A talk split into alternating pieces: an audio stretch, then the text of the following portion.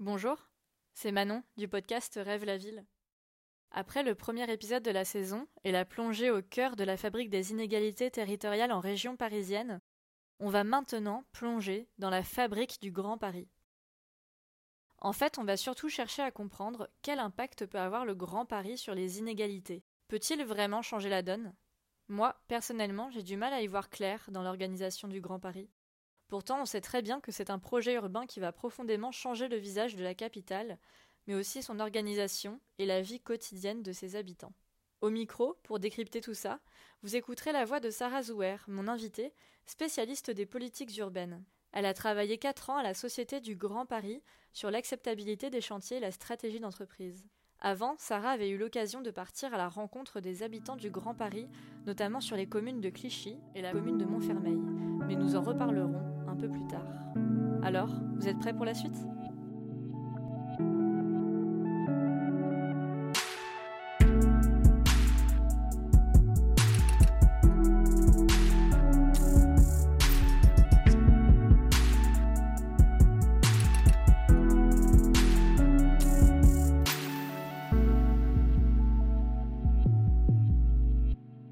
Bonjour Sarah, un grand merci à vous d'être avec moi pour répondre à ces questions. Bonjour Manon, merci pour l'invitation. Je vais tout de suite euh, commencer à rentrer dans le sujet. On a vu hein, que le Grand Paris, c'est un projet de très grande ampleur qui va vraiment métamorphoser euh, le visage de Paris à travers euh, des grandes opérations d'aménagement urbain. Ça va changer aussi d'aspect physique avec des nouveaux quartiers. On attend de grands changements dans notre manière de se déplacer avec l'arrivée d'un nouveau métro hein, qui est déjà en cours de construction, le Grand Paris Express. On a vraiment l'impression que, que tout change, tout se transforme dans tous les sens et on a du mal à savoir comment nous habiterons le fameux Grand Paris. Est-ce que vous, vous avez justement une petite idée de ce à quoi Paris ressemblera une fois le Grand Paris euh, réalisé Est-ce que vous pouvez voilà, nous dresser un peu en quelques mots un portrait du futur Paris?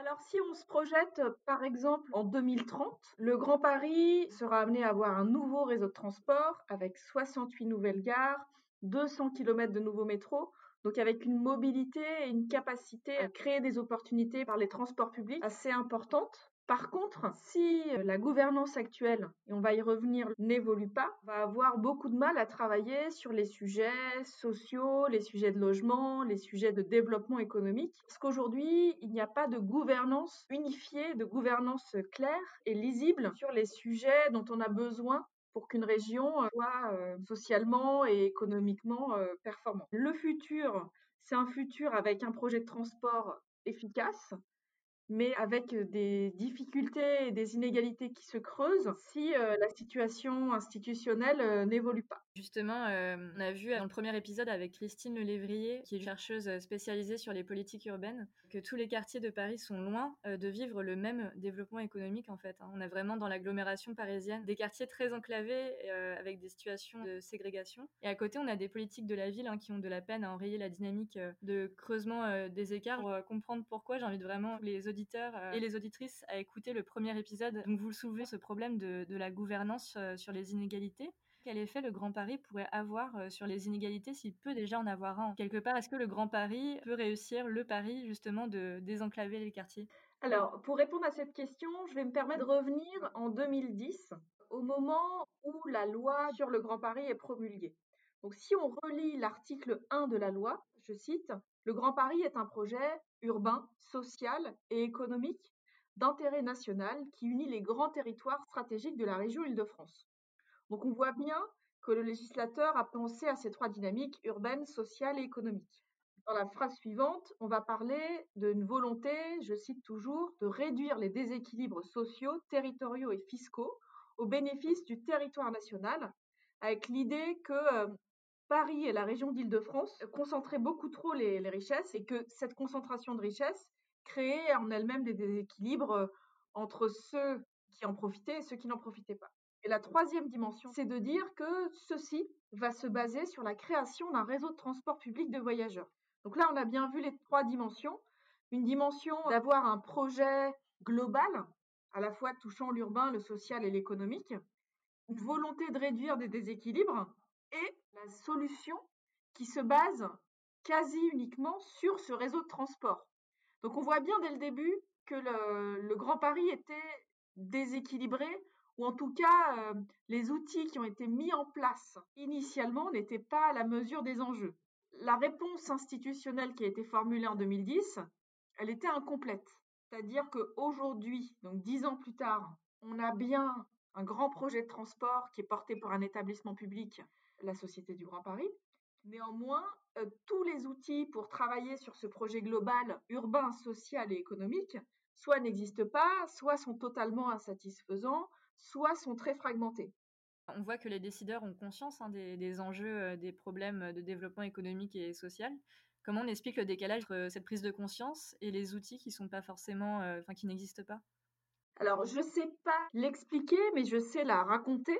C'est lié à l'histoire de cette région qui concentre euh, beaucoup de richesses qu'on a du mal à gouverner. Donc on a progressivement mis en place différentes institutions, mais leur rôle à chaque fois est partiel et ne, ne permet pas euh, une gouvernance globale de la région.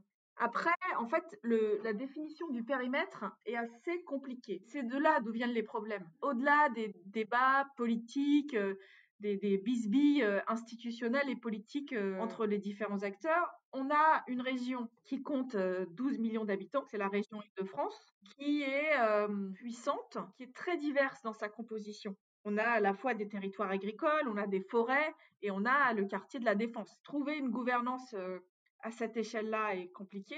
On a les départements de petite couronne et de grande couronne qui vont assurer des rôles euh, d'accompagnement social qui sont euh, très présents dans les départements où on a des besoins sociaux forts. On va avoir la ville de Paris qui historiquement est puissante, riche et souhaite avoir une indépendance.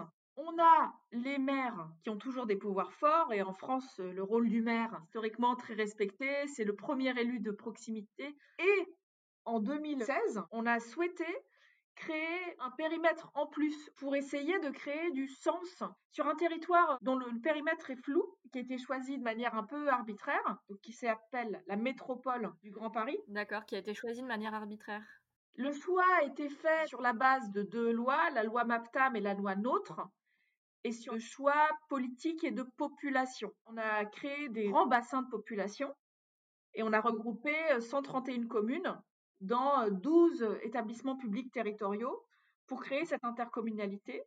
Sauf que on n'a pas inclus des territoires stratégiques comme le plateau de Saclay ou euh, l'aéroport de Roissy. Et donc on voit bien que ce périmètre, il a été choisi sur des bases politiques et des bases de population, mais qu'on n'a pas pris en compte l'ensemble des bassins de richesse et d'emploi de la région. Euh, on arrive euh, à un millefeuille de collectivités qui n'est pas toujours en lien avec la, vie quotidienne euh, des personnes qui vivent sur ce territoire qui est l'un des territoires les plus riches d'Europe et qui est totalement ingouvernable parce qu'on voit bien qu'il y a un manque de lisibilité et une complexité et une coordination nécessaire et coûteuse et chronophage entre les différents acteurs que j'ai cités. Avant de replonger dans ce millefeuille euh, administratif pour interroger un petit peu la vie euh, quotidienne hein, des habitants euh, du Grand Paris, on a vu hein, dans le premier épisode du podcast que les habitants, notamment des quartiers en difficulté, la mobilité reste très compliquée. On a nommé la mobilité résidentielle, c'est-à-dire cette impossibilité de déménager ou euh, alors euh, quand on a l'opportunité de partir du quartier, euh, généralement c'est sans retour. Il y a aussi une difficulté de mobilité quotidienne hein, pour les habitants avec le réseau de transport qui n'est pas assez efficace ou en tout cas qui ne répond pas du tout aux besoins ressentis sur le terrain. Donc vous, en fait, vous avez déjà mené une étude hein, qui cherchait à faire un bilan de la situation urbaine dans une commune assez emblématique de Clichy-Montfermeil pour faire un petit retour en arrière. Et c'est une commune en fait qui a été récemment justement remise un peu sous les feux des projecteurs avec le film Les Misérables de Lajili un réalisateur hein, notamment qui a grandi dans, dans cette ville à Montfermeil et qui dresse un portrait de ce qui se joue euh, socialement dans le quartier. J'en dis pas plus pour justement laisser un peu la liberté aux, auditeurs euh, et, auditrices d'aller le voir de leurs propres yeux, puisque ce film est vraiment, euh, vraiment bouleversant. En tout cas, lorsqu'on évoque justement cette ville de Clichy-Montfermeil, c'est souvent aussi l'image des révoltes urbaines de 2005 qui reviennent. Donc pour revenir en fait à, cette étude, justement qui se nomme Banlieue de la République, et en fait c'était une étude qui cherchait vraiment à évaluer l'impact de la rénovation urbaine. Hein. Vous avez vraiment démontré qu'il était un peu impossible de chercher à réparer l'urbain sans penser justement les questions sociales. Et c'était d'ailleurs ce qui en était sorti aussi euh, de cet échange avec Christine Lévrier. On a vu en fait qu'il y a vraiment une difficulté des politiques urbaines à prendre en compte euh, les facteurs primordiaux comme l'accès à l'éducation ou à l'emploi, qui passent un peu en second plan en fait. Lorsqu'on va euh, sur le site internet du Grand Paris Express, on peut lire en tout cas que l'un des buts aussi de rendre possible une nouvelle mobilité, notamment pour les territoires difficiles d'accès. Et vous nous l'avez dit tout à l'heure, c'est que les concepteurs du Grand Paris ont bien en tout cas conscience qu'il faut impulser une nouvelle dynamique territoriale pour justement éviter de laisser certaines villes euh, sur le banc de touche. Après cette expérience d'urbaniste et de sociologue euh, parti vraiment enquêter auprès euh, des habitants à Clichy-Montfermeil, vraiment écouter leurs paroles et récolter leurs témoignages, est-ce que vous pouvez justement un peu nous dire comment en fait le Grand Paris va impacter ces phénomènes d'exclusion et de ségrégation spatiale, même si vous nous l'avez dit, il n'y a pas forcément la gouvernance et les outils nécessaires pour, pour le faire? Alors cette étude, on a eu la chance de pouvoir interroger 100 habitants ou anciens habitants de la commune de Clichy-sous-Bois ou de la commune de Montfermeil. Donc on a pu euh, retracer leur parcours, leur parcours professionnel par rapport à leur situation euh, de logement, par rapport à leur éducation, leur rapport aux politiques, leur sentiment de sécurité ou d'insécurité était aussi important dans l'enquête et leur rapport à la religion était aussi analysé. Donc on a pu faire un diagnostic assez poussé des dynamiques euh, sur ce territoire avec ces 100 entretiens. Et ce qui ressortait assez majoritairement dans leur discours, c'était que effectivement le quartier était en mutation urbaine, mais qu'on n'avait pas assez investi dans l'école, dans l'emploi, que la question des discriminations à l'embauche, elle était toujours là. Ils n'avaient pas l'impression que l'investissement aussi fort dans le béton allait faire évoluer leur situation. Et la deuxième force de cette enquête, c'est qu'elle a fait la synthèse de nombreuses études sur la rénovation urbaine et sur la manière dont la politique de la ville a échoué à faire évoluer la situation des quartiers. Et elle est sortie début de l'année 2012, en pleine campagne pour les présidentielles, et l'Institut Montaigne, en tant que think tank, a pu verser cette réflexion en interrogeant euh, chacun des, candidats sur l'avenir euh, dans les quartiers. Et après, elle a nourri l'émergence d'une loi qui a été portée par euh, le ministre François Lamy pour pouvoir rééquilibrer l'investissement entre le social et l'urbain, de retravailler l'ensemble de la cartographie de la politique de la ville. Donc il y a eu tout un travail de diagnostic et une clarification des quartiers prioritaires. Et ensuite, il y a eu donc dans cette loi une volonté de rééquilibrer le social et l'urbain dans un document commun qui s'appelle le contrat de ville, qui a imposé aux acteurs de ces territoires de se regrouper autour de la même table pour négocier avec autant d'importance sur le volet urbain que sur le volet social et sur le volet de développement économique. Et en parallèle, il y a eu des négociations avec les différents ministères en charge des autres politiques, notamment l'emploi et l'éducation, pour pouvoir faire en sorte que les quartiers dits prioritaires bénéficient du même niveau d'investissement que le reste des territoires. Ces quartiers-là bénéficient de moins de dotations que les autres. Et je donne toujours les mêmes exemples. Pourquoi on fait la queue au bureau de poste à Clichy-sous-Bois alors que dans le 4e arrondissement de Paris, les postiers s'ennuient? Idem pour les commissariats. Idem pour le pôle emploi. On a attendu 2014 ou 2015 pour avoir un pôle emploi à Clichy-sous-Bois, alors que c'est l'un des territoires les plus jeunes de France et l'un des territoires où l'on concentre le plus de pauvreté et de chômage. Alors, dans la foulée de cette loi, il y a eu une dynamique. Le ministère de l'Éducation nationale a revu sa cartographie des établissements prioritaires. Pôle emploi a fait des efforts pour ouvrir des antennes dans différents quartiers. Néanmoins, le ministère de la Ville n'est pas assez puissant pour maintenir la pression et pour faire en sorte qu'il y ait une vision plus territorialisée des ressources euh, dont disposent ces, quartiers. Il y a eu quelques améliorations, mais concrètement, on se rend compte que c'est pas assez. Ces quartiers restent euh, défavorisés en deçà des moyennes nationales en termes de dotation. Je pense notamment, par exemple, euh, au turnover soit des policiers, soit des enseignants qui sont en général jeunes et qui n'ont qu'une envie, c'est de quitter ce quartier où euh, les difficultés se cumulent. Et il y a un déficit en fait de coordination entre les différents ministères pour mettre à niveau ces quartiers-là. Sur la question du transport en Ile-de-France, là, il y a un investissement massif dans le cadre du réseau du Grand Paris Express. Et là, sur les 68 gares, on voit qu'on a 53 quartiers de la politique de la ville qui sont concernés directement, avec des gares à moins de 800 mètres. Donc on a euh, pour citer les plus connus, Clichy-Montfermeil, qui attend sa gare depuis 15 ans, La Courneuve, qui est déjà bien desservie, mais qui a un territoire très dense, donc qui va avoir besoin d'une ligne supplémentaire. Aubervilliers également. Donc on a une dynamique euh, de transport qui va ouvrir des opportunités très fortes. Néanmoins, l'investissement dans les infrastructures n'est pas suffisante si euh, les champs de l'éducation, de l'emploi, du développement économique ne sont pas pensés de manière globale. Et c'est là où on arrive à ce déficit de gouvernance. Les actions sur ces sujets-là sont difficilement coordonnées et difficilement coordonnables parce qu'on n'a personne capable de porter cette vision euh, globale. La Société du Grand Paris, c'est un établissement public de l'État qui a un mandat précis sur les transports, potentiellement de manière très euh, marginale sur l'aménagement, mais globalement sur les transports et l'infrastructure. Et on voit bien que sur tout le reste, on a un millefeuille territorial et donc une difficulté à coordonner les différents euh, acteurs. Je peux vous donner des exemples précis si vous voulez. Mais juste avant de revenir sur ce millefeuille d'acteurs institutionnels, est-ce que en quelques mots, vous pouvez un peu nous dire à quoi ressemblera la vie des habitants en situation de précarité qui sont dans ces quartiers-là avec le projet du Grand Paris, avec une mobilité quotidienne qui a été retrouvée, mais des difficultés sociales qui sont toujours présentes? Si le reste des champs ne sont pas investis, la situation n'évoluera pas. C'est pas parce que vous avez une gare en bas de chez vous que vous allez pouvoir vous épanouir professionnellement. Après, ça ouvrira peut-être des opportunités, mais pour des emplois peu qualifiés et très précaires. Ça va faciliter la mobilité, notamment pour aller de Clichy-sous-Bois à, Roissy. Aujourd'hui, on a une ligne de bus. Demain, on aura un métro, donc ce sera certainement euh, plus simple d'accéder à des bassins d'emploi. Mais la question qui se pose, c'est pour quel type de poste? Si c'est pour être magasinier ou logisticien euh, à un niveau de qualification très bas ou femme de ménage avec des horaires euh, hachés dans la journée, 4 heures le matin, 4 heures le soir, c'est pas comme ça que moi j'ai envie de lutter contre les inégalités. C'est des personnes qui vont euh, avoir le même type de poste, qui vont pouvoir se déplacer plus rapidement. Donc du coup, ça va conforter quelque part la division du travail qui existe déjà actuellement. C'est dur de faire des projections sur l'avenir parce qu'il il y a beaucoup de facteurs qui sont en jeu. Il y a le facteur de la mobilité, il y a aussi l'évolution de ces quartiers autour des gares. On a beaucoup de quartiers qui sont très denses. On a aussi des quartiers où il y a une densification qui va être possible. Cette densification, elle est entre les mains des maires. Donc c'est les maires qui vont décider de l'avenir de leur quartier, de leur capacité à attirer soit des bureaux, soit des logements. Les maires construisent leurs projets autour de leur commune, mais la plupart d'entre eux vont avoir des difficultés à réfléchir à l'échelle de la métropole ou à l'échelle d'un territoire plus grand.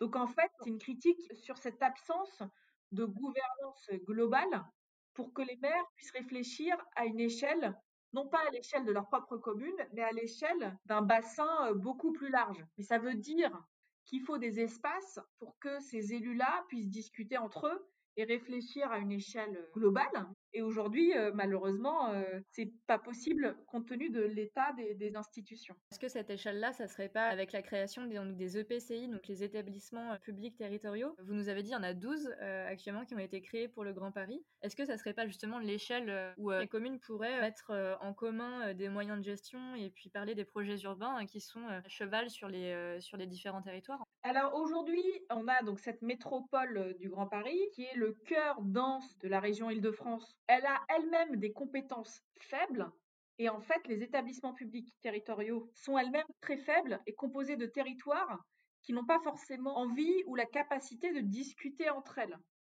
Et donc, en fait, sur cette histoire d'échelle, on a vraiment du mal à clarifier le périmètre le plus efficace. Le gros sujet, c'est le sujet fiscal. C'est-à-dire que euh, fusionner tel et tel territoire avec un autre, ça va permettre d'avoir des ensembles capables de récolter euh, des sommes plus ou moins importantes pour le territoire. Donc en fait, si on met tous les pauvres entre eux, ils n'auront rien. Si on met tous les riches entre eux, ils auront beaucoup trop. C'est un sujet qui est très complexe, mais on voit bien les ficelles, qu'elles soient fiscales ou, ou politiques en fait. En tout cas, j'ai l'impression que l'une des difficultés pour mener à bien le projet du Grand Paris, c'est l'absence de coordination des communes entre elles ou enfin des différents euh, échelons administratifs. Il y a vraiment une grande complexité hein, des acteurs qui sont impliqués. Il y a un nombre de couches euh, voilà, administratives assez, assez important.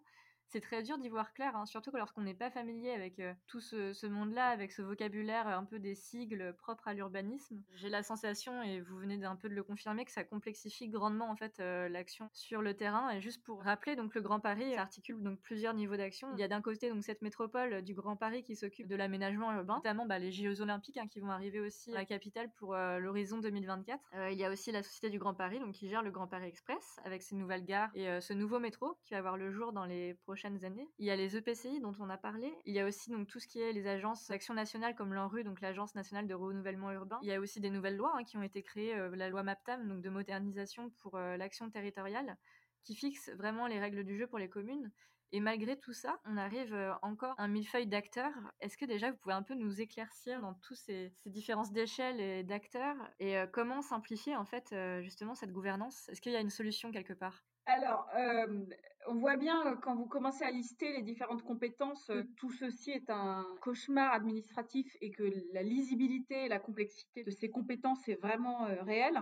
Je vais reprendre un exemple pour partir du concret et en fait cet exemple il pourrait être dupliqué sur chacun des sujets pour voir comment chaque sujet est gouverné en Ile-de-France. Donc j'ai pris au hasard le logement. Aujourd'hui, le logement dépend de tous les échelons à la fois. Donc on a les communes qui délivrent le permis de construire et qui sont responsables sur tout ce qui relève du respect de la loi SRU sur le pourcentage de logements sociaux. Donc ça, c'est de la responsabilité de la commune. L'établissement public territorial de la métropole, comme vous le disiez, lui va être responsable des questions d'urbanisme. La région, elle, donc la région Île-de-France, va avoir un schéma directeur de l'ensemble des équilibres sur la région. La métropole va avoir ce qu'elle appelle un plan de l'habitat et qui ne se coordonne pas forcément avec le schéma directeur. Le département va être sollicité pour des cofinancements. Donc il n'a pas vraiment de droit de regard sur la stratégie globale, mais comme il est capable de payer, on le sollicite avec des départements. Et puis l'État, donc émet les lois, notamment cette fameuse loi SRU sur le pourcentage de logements sociaux, entre autres,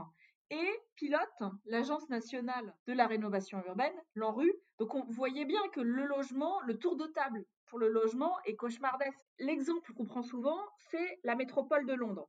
Donc la métropole de Londres s'est dotée de la GLA, de la Greater London Authority, et qui est euh, une intercommunalité très puissante capable de coordonner tous les sujets du quotidien pour les Londoniens. On est sur un bassin très comparable à, celui euh, du Grand Paris, avec une instance unique et capacité à coordonner tous les sujets de développement économique, de transport, où en fait la gouvernance des transports revient à la personne qui a la tête de, cette instance, tous les sujets d'éducation, d'économie. Euh, et c'est le maire de Londres, aujourd'hui Sadiq Khan, qui a la tête de cette instance. Sauf que France, le rôle des maires très important, je le disais tout à l'heure, c'est le premier élu de proximité, on s'identifie tous à nos maires, alors qu'en Angleterre, le rôle du maire est beaucoup plus euh, symbolique. Ce scénario-là, intellectuellement, il est stimulant, mais en France, ce serait très compliqué de retirer les permis de construire aux maires ou euh, d'autres compétences qui font d'eux des, maillons très importants dans la, dans la chaîne euh, de décision locale. Alors qu'à Londres, on a des collectivités faibles qui ont peu de moyens, on a un rôle du secteur privé qui est plus important. Et donc, ça permet d'avoir cette, cette approche globale qui est propre à l'histoire euh, de ce pays, de cette ville. C'est un des modèles dont on peut tirer certains aspects qui sont liés au fait d'avoir une vision globale. Mais en France, il faut des débats encore plus poussés entre les élus pour arriver à un périmètre euh, précis. Et en fait, le, le sujet du Grand Paris, c'est un peu un sujet maudit depuis 2017 parce qu'à chaque fois, euh, Emmanuel Macron essaye d'en faire un, sujet de priorité, de donner des arbitrages, et à chaque fois, il se passe quelque chose. Euh, il y a eu la crise des Gilets jaunes, il y a eu euh, des, crises institutionnelles, des crises sociales ou économiques, qui ont fait qu'à chaque fois, ces annonces ont été reportées. Donc entre 2017 et 2020, il n'a pas réussi à trouver un consensus avec les grands élus, notamment Valérie Pécresse et Anne Hidalgo. Et donc, les élections municipales sont arrivées, donc c'était compliqué de revoir la carte.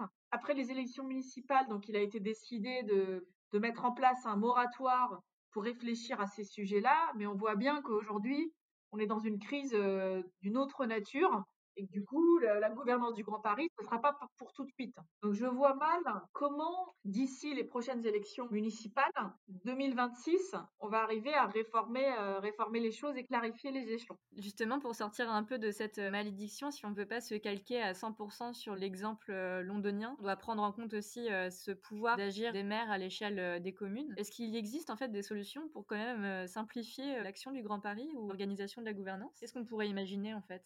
Je ne prends pas de décision politique, mais il y a le, schéma qui revient assez régulièrement, qui serait de fusionner Paris et les départements de, la petite couronne. Faire en sorte que euh, Paris, la Seine-Saint-Denis, le Val-de-Marne, les Hauts-de-Seine aient une capacité à, réfléchir euh, en commun. Sauf que là, encore une fois, on exclut euh, Roissy et on plateau de Saclay. Donc il faudrait trouver un territoire qui ait du sens. Il y a, il y a eu plein de cartographies. Hein. Il y a eu plein de cartographies sur euh, les territoires qui ont un sens économiquement et des territoires qui ont un sens socialement et qui du coup vont regrouper euh, le plateau de Saclay, Roissy. Mais ces territoires-là ne recoupent pas les découpages politiques aujourd'hui entre le Val d'Oise, les Seuls, les Yvelines, la Seine-et-Marne. À titre personnel, je me dis que la région Île-de-France, c'est une bonne échelle, sauf que euh, politiquement, ça veut dire que les échelons intermédiaires disparaissent, donc tous les départements. Ça veut dire que toutes ces personnes-là se mettent d'accord point de vue politique. Et aujourd'hui, les bords politiques ne sont pas les mêmes. Et donc, on a, on a du mal à réfléchir autour d'une même table. Et dans tout ça, l'avenir des quartiers enclavés reste assez euh, incertain. Enfin, vous nous l'avez dit un peu plus tôt, c'est ce manque en tout cas de réflexion sur le besoin des infrastructures sur le territoire se manifeste. On a vraiment un manque de services euh, de proximité. Si en plus euh, on conjugue ça avec le problème de gouvernance quelque part, quel est l'avenir en fait pour ces quartiers euh, Est-ce que déjà on pourrait peut-être se recentrer sur l'échelle locale avec en repensant les services de proximité? On pourrait, bien sûr, mais il faut que localement il y ait des moyens dédiés à ces quartiers-là.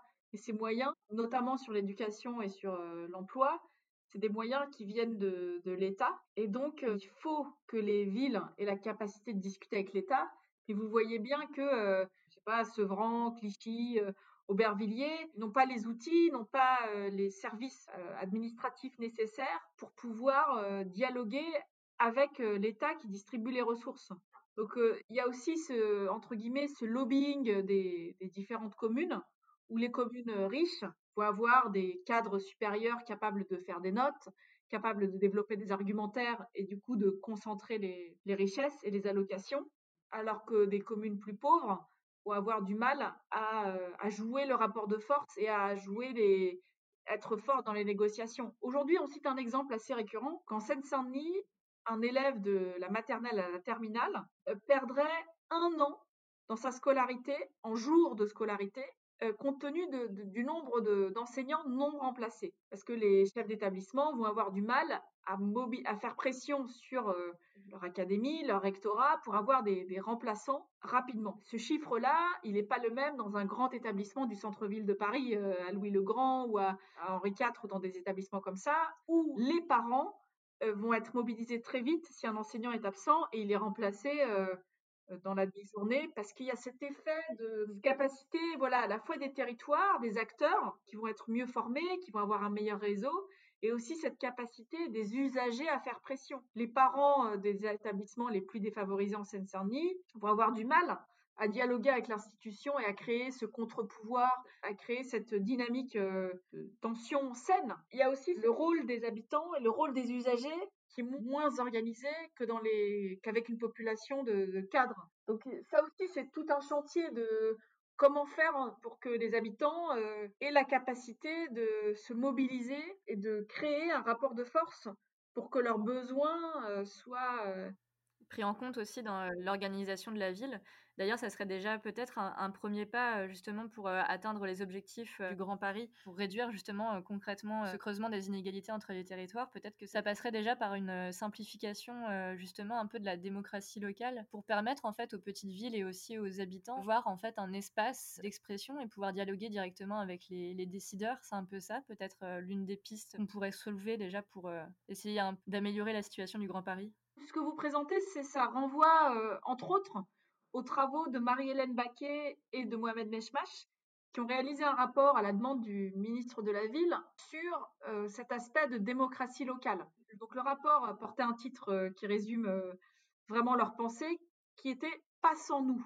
c'est-à-dire comment aujourd'hui les politiques publiques ne soient pas décidées dans un ministère quelque part, et comment faire en sorte qu'elles soient co-construites avec les, riverains et avec les futurs usagers. Il, y a quelques années, en 2012, la CAF, le département, avait fait une étude sur les différents bureaux en se disant que à partir de X milliers d'habitants, il n'était pas nécessaire d'avoir un, bureau. On pouvait régler les dossiers et les différentes allocations des habitants par le biais d'une machine, parce qu'on n'avait pas assez de densité d'habitants. Et donc, en fait, leur schéma marchait bien sur des territoires avec des cadres capables de prendre en main cet outil. Par contre, leur outil ne marchait pas du tout sur des territoires avec des populations soit peu instruites, soit non francophones, et qui avaient besoin de, ces allocations-là. Donc il y a eu tout un débat qui est remonté aux différents ministres, hein, au ministre de la Ville et au ministre des Affaires sociales, pour faire marche arrière et doter certains territoires d'un bureau physique, même si, d'un point de vue statistique, leur densité de population ne le méritait pas, entre guillemets, suite à cette étude-là qu'avait menée la CAF. Donc ça, c'est un exemple très concret qui avait eu lieu en, 2012 et on peut citer plein, plein d'exemples comme ça. Et en fait, cette situation, elle a été réglée parce que les élus étaient très mobilisés et avaient la capacité de faire pression sur, sur les différents ministères. Mais dans ce cas-là, en fait, les habitants ne s'étaient pas plus révoltés que ça parce que ils n'avaient pas la capacité d'écrire un courrier administratif, c'est très compliqué, recueillir des signatures, ça l'est encore plus. Donc vous voyez bien que ce pouvoir d'agir est difficile à organiser. Donc Mohamed Meshmash et euh, Marie-Hélène Baquet, pardon, ont émis un certain nombre de propositions. La plupart d'entre elles ont soit été abandonnées, soit ont été, on va dire, institutionnalisées. Donc pour créer cette, cette communauté des usagers et pouvoir discuter avec les pouvoirs publics, ils ont proposé de créer des conseils citoyens, qui seraient des instances locales de riverains qui sont tirés au sort pour moitié. Donc ces conseils citoyens existent depuis 2014. Donc on a dans tous les quartiers, autour du contrat de ville, un échantillon d'habitants qui vient donner son avis, être capable d'émettre un avis sur différents sujets. Néanmoins, si ces habitants-là sont pas formés, sont pas accompagnés, sont pas indemnisés pour des gardes d'enfants, par exemple. Déjà, on voit bien qu'en termes de présence, et ils vont pas pouvoir se déplacer régulièrement, et on va, on va avoir besoin de quelqu'un pour les accompagner, pour structurer leurs réflexions et pour bah, être capable de formuler des arguments de manière construite. Donc, ces conseils citoyens existent, ils permettent de donner un avis des habitants à l'échelle euh, locale, mais euh, comme il y a peu de moyens dédiés, c'est compliqué de les faire vivre et d'en faire des vrais moyens de pression ou de co-construction. Oui, donc quelque part, c'est comme si aussi les actions de démocratie locale, elles dépendaient de décisions qui sont faites à des échelons euh, plus grands. Oui, voilà. En fait, par exemple, la dotation de, policiers dans un commissariat. La décision, elle est prise de manière centralisée et elle ne dépend pas du local. Donc le maire localement va se battre pour avoir une dotation plus forte de policiers, par exemple, ou d'enseignants, ou euh, l'ouverture d'un pôle emploi. Mais on voit bien que ce maire-là, face à l'organisation centrale, va avoir du mal à peser. Et si lui-même n'a pas la pression du local, pour pouvoir porter un message. Sachant qu'on a euh, aussi beaucoup de maires dans ces quartiers qui ont euh, des démarches euh, clientélistes, une approche très communautaire des choses, où ils vont chercher à traiter telle ou telle communauté ou tel ou tel quartier pour essayer de récolter des voix. Tout ce continuum de décision il est très complexe à gérer.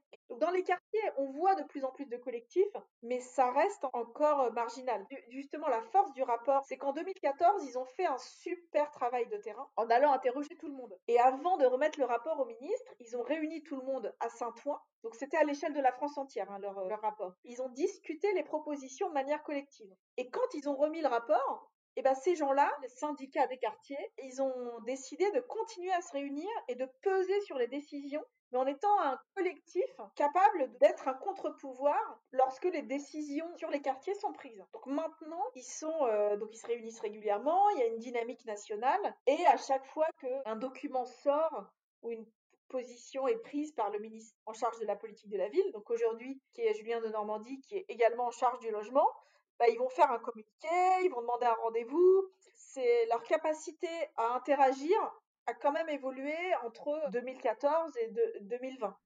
En tout cas, cette étude a renforcé leur visibilité justement auprès des décideurs, mais on voit que quand même, euh, à travers vos explications, que la gouvernance qui est très complexe du Grand Paris, quelque part, elle renforce encore plus les inégalités euh, territoriales. Ah oui, clairement. Oui, je pense que s'il fallait résumer l'échange très dense et très complexe qu'on a eu, c'est sur ces mots qu'on peut résumer les choses. Clairement, le manque de lisibilité et la complexité, bah, ça crée de plus en plus d'intermédiaires, ça crée des décisions qui sont soit des demi-décisions pas claires, soit des décisions qui sont pas prises du tout. Et effectivement, l'usager final, le plus précaire, est renforcé dans sa précarité. Justement, en ce moment, on a beaucoup de, chercheuses, de chercheurs hein, qui s'interrogent sur euh, l'impact du Grand Paris euh, sur les inégalités territoriales, et notamment si la question sociale n'est pas réellement mise au cœur du débat. On voit que c'est pas forcément le cas. Vous nous avez donné directement des éléments de, réponse. En tout cas, quand on parle du Grand Paris dans les médias, il est assez vanté justement pour créer à terme plus de mixité sociale, hein, avec une mobilité euh, retrouvée, plus grande accessibilité au logement. Et c'est vrai que quand les chercheurs, en tout cas qui se sont intéressés à la question de la mixité sociale, ont montré que celle-ci dépendait voilà, d'une mobilité résidentielle euh, rendu euh, possible pour les habitants, d'une euh, dédensification aussi des quartiers pauvres ou même les, habitants plus riches dans les quartiers riches. Aussi avoir une offre éducative égale sur l'ensemble du territoire, un partage possible des espaces publics, enfin plein de facteurs comme ça qui pourraient à terme justement aboutir à une, véritable mixité sociale. Et dans le premier épisode avec Christine Lelévrier, elle nous avait donné justement une certaine définition de la mixité sociale comme à la fois un idéal philosophique mais aussi un objectif concret des politiques et des urbanistes. Mais fait, dans les faits, on voit qu'on est plus sur des situations euh, de cohabitation euh, que de réelle mixité. Quel est l'avenir quelque part un peu de la mixité sociale dans le Grand Paris? Est-ce qu'elle est possible? Enfin, quelle serait déjà votre définition de cette mixité sociale? Alors moi, euh, je ne viendrai pas contredire Christine Lelévrier, qui est vraiment la référence sur ces sujets-là. La clé est pour moi le périmètre de réflexion. C'est-à-dire que si le maire ne réfléchit qu'à l'échelle de sa petite commune, on ne peut pas créer de la mixité à une échelle macro, parce que lui, il va faire ses arbitrages à l'échelle d'une commune qui est petite, alors que euh, nous, euh, là, le territoire dont on parle, c'est un territoire qui fait entre 7 et 12 millions d'habitants, tout dépend euh, le périmètre que l'on retient. Il y a un enjeu de réflexion et de prise en compte des dynamiques à l'échelle métropolitaine par les maires qui aujourd'hui délivrent les, les, permis de construire. Dans le cadre de, mes activités professionnelles, donc j'ai animé pendant un an et demi, deux ans, des groupes de travail avec des élus sur des thématiques liées au Grand Paris, que ce soit les thématiques d'aménagement d'urbanisme ou les thématiques d'acceptabilité des, chantiers du Grand Paris Express. Et ce que je trouvais fascinant dans ces réunions-là, c'est que euh, les maires, donc de tous les territoires traversés par le Grand Paris Express, ne se connaissaient pas. Et euh, la période la plus intéressante lors de, ces réunions-là, c'était les pauses café, parce que les maires entendaient parler de projets d'autres élus qui, euh, en termes de distance, n'étaient pas très éloignés de leur territoire, et ils se disaient ah oui tiens je vais venir visiter ton chantier, ah oui tu as ouvert tel et tel dispositif, ça m'intéresse, je vais envoyer mon directeur de l'action sociale chez toi. Et en fait, mes réunions qui avaient un autre objectif officiellement, elles avaient surtout l'intérêt de faire discuter les maires entre eux. Et en fait, les maires qui n'étaient pas des mêmes établissements publics territoriaux, ces maires-là, ils se connaissaient pas vraiment. Au fur et à mesure, je rallongeais la durée de la pause café. J'en faisais une au début, j'en faisais une au milieu, et à la fin, je leur disais qu'ils pouvaient rester dans la salle autant qu'ils voulaient pour pouvoir échanger entre eux. Et je peux vous assurer que euh, les discussions duraient un, un certain temps parce qu'ils apprenaient à se connaître. Et le cœur du sujet, c'est un, peu ça. Quelle est la bonne définition du périmètre pour assurer un équilibre en termes de mixité sociale? Et ce qui est sûr aujourd'hui, c'est que ce n'est certainement pas la commune, mais l'échelle à trouver, eh ben, je la connais pas. Quelque part, c'est devant la machine à café euh, que tout se joue euh, pour euh, l'avenir de la mixité sociale. On espère que ce message sera entendu. Et justement, le thème du coup de cette saison d'épisodes, c'est la ville solidaire. Quelque part, la ville solidaire, ce serait déjà peut-être pour vous de commencer à créer un dialogue en fait entre les élus, entre toutes les, tous les acteurs, pour réussir à, trouver des objectifs communs et des, des moyens d'action en commun. Est-ce que ça serait ça votre définition de la ville solidaire?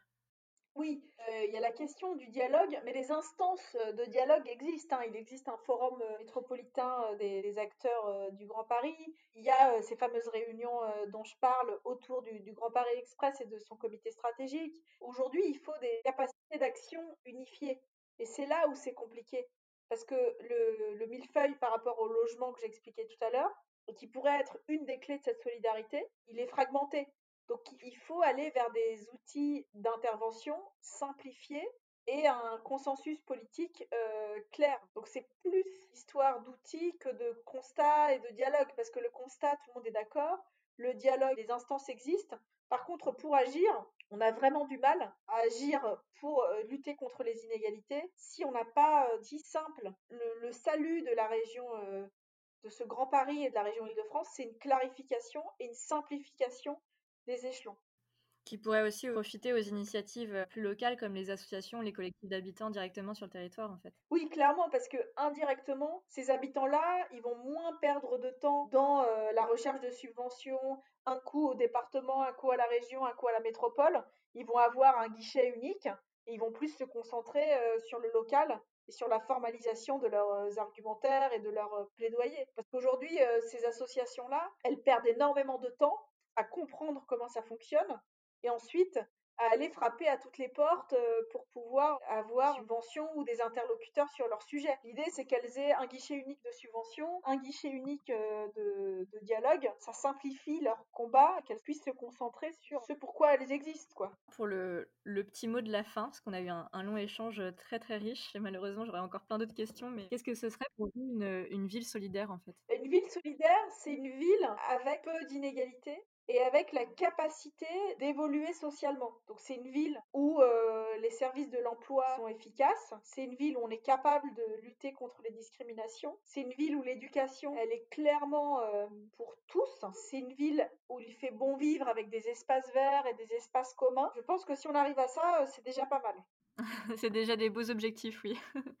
en tout cas, on espère qu'ils vont se réaliser dans un futur proche. J'espère. Et on espère aussi que cette crise sanitaire qu'on traverse ne va pas euh, impacter euh, tous ces objectifs de la ville solidaire. En tout cas, merci beaucoup d'avoir répondu à toutes mes questions, Sarah. Je vous en prie, Manon. À bientôt.